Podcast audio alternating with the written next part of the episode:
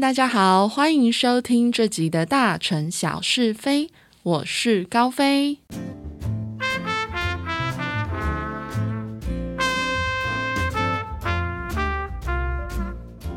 哇，时间真的过得好快哦，不知不觉，二零二二年就已经过了一半了诶然后接着就很快的又要到了中秋节、圣诞节、跨年、农历新年啦。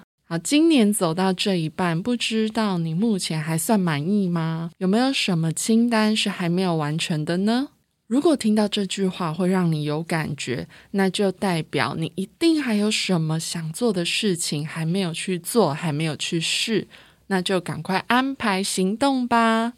这个世界好像有很多事情都是围绕着二八定律在运行的，例如说，有很多的优秀作品都是在那二十趴的人生巅峰时期完成的。这世界上成功的人就是那二十趴。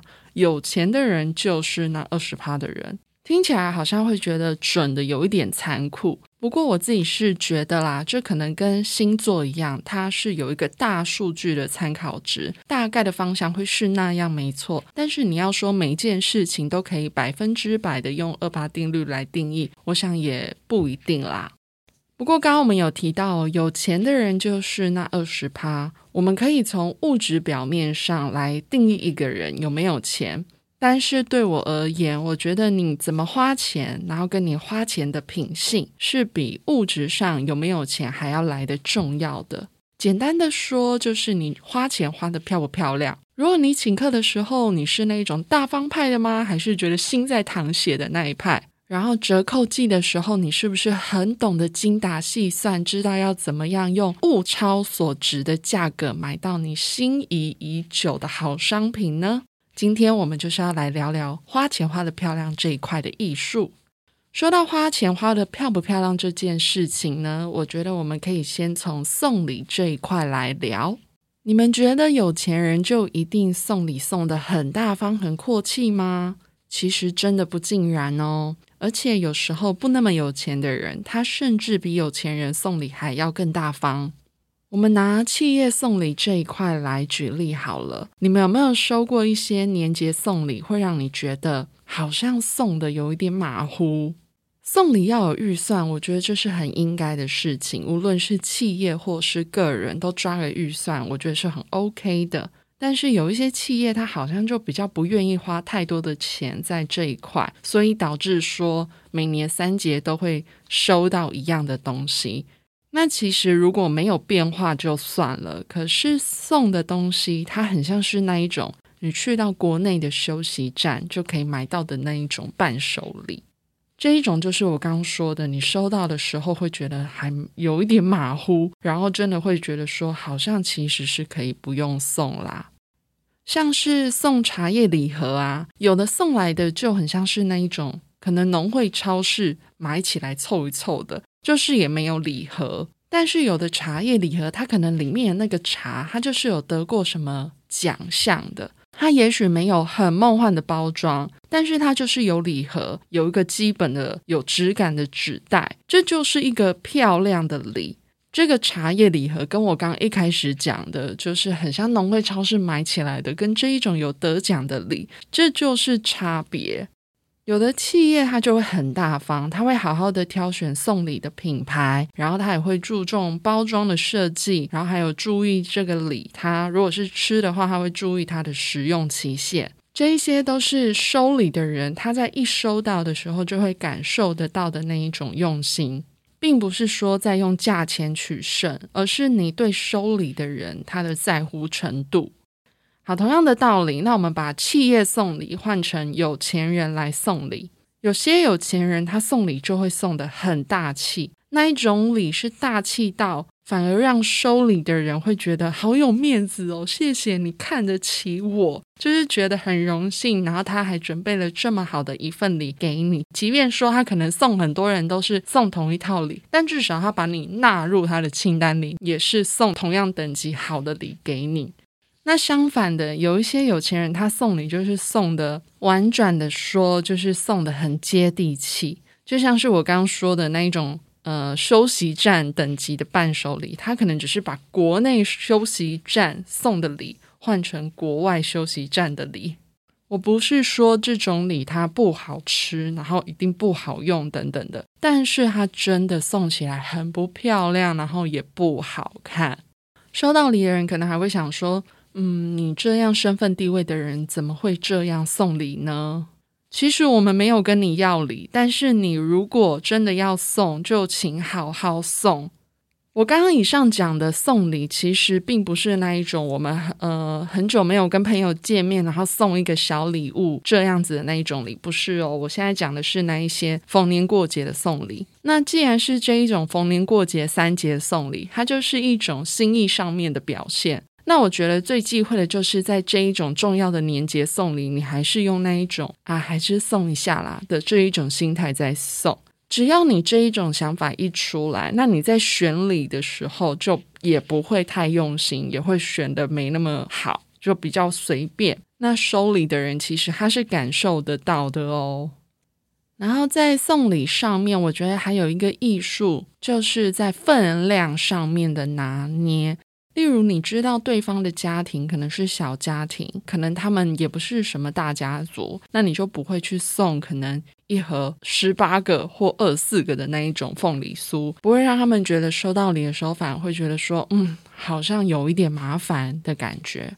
那像中秋节啊，不是大部分都是送蛋黄酥月饼这一种嘛？我也觉得很好吃哦，这种礼完全没问题哦。但我只是说，如果在分量上的拿捏的话，长辈其实也许你可以除了送小份一点的，或者是你也可以往其他的方向去想，像中秋节就可以送柚子口味相关的东西，小点心就好，就比较不会让他们觉得有点油腻。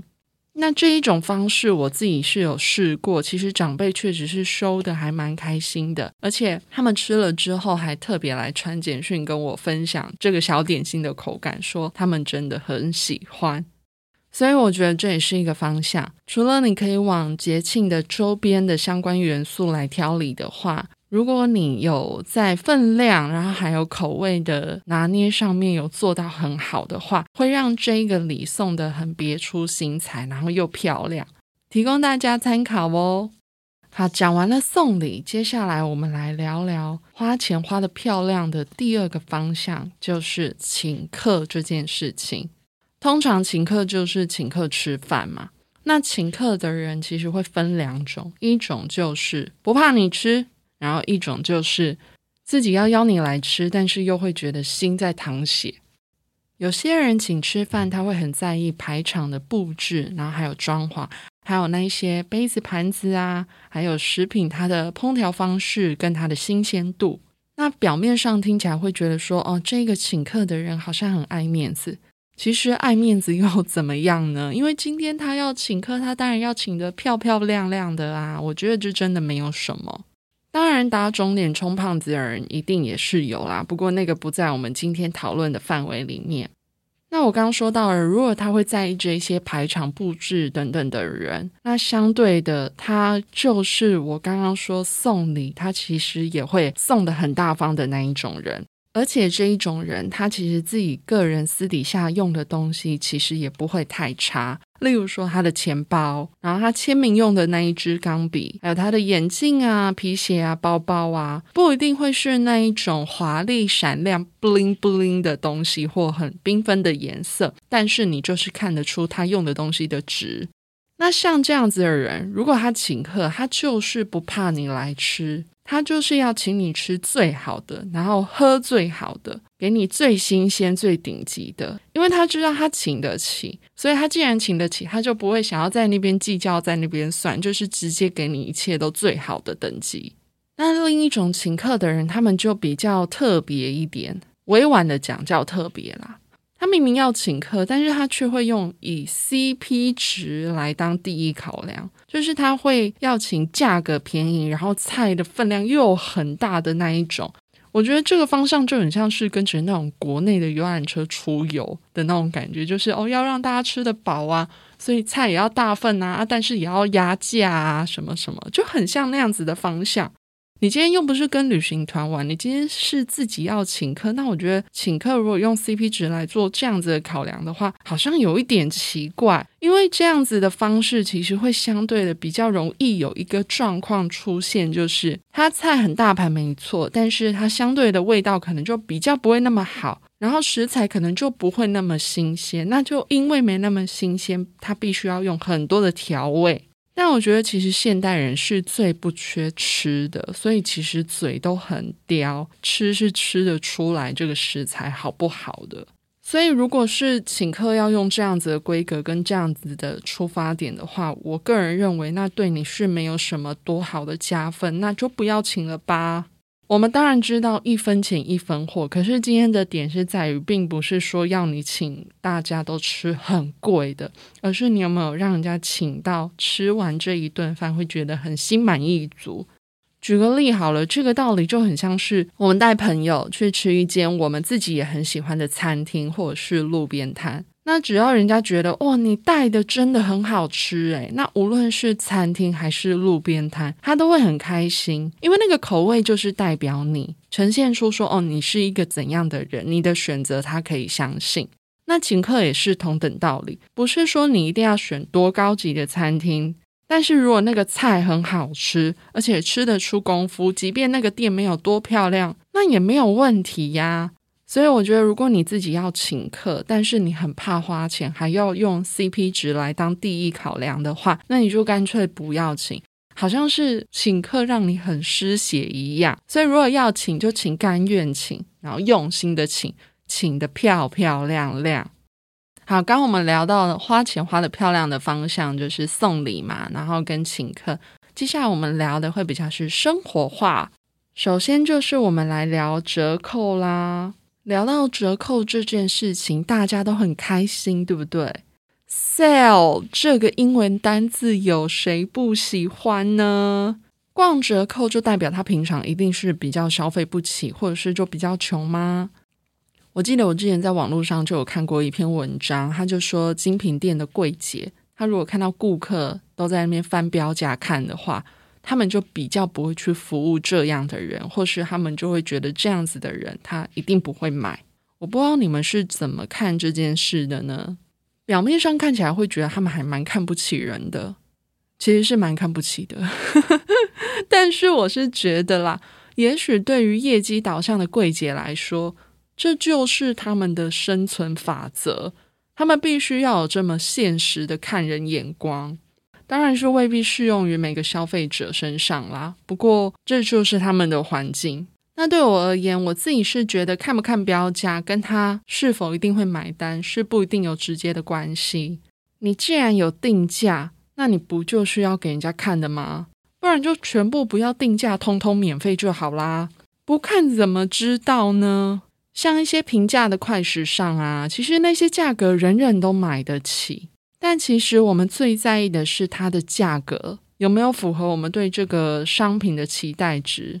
例如说，哦，这个布料摸起来值不值你现在看到的这个标价？所以我觉得看标价不代表他一定买不起，也不代表说他买不买。我刚刚说的那一篇文章，我记得那个时候我在下面的留言有看到有一些大明星就回说：“诶，我都狂翻呢，还蛮好笑的。”但是是真的很实在啊。因为无论是平民百姓还是明星，大家每天都是在为五斗米折腰，努力的赚钱，都是要赚钱辛苦，所以我觉得看标价真的很正常啊。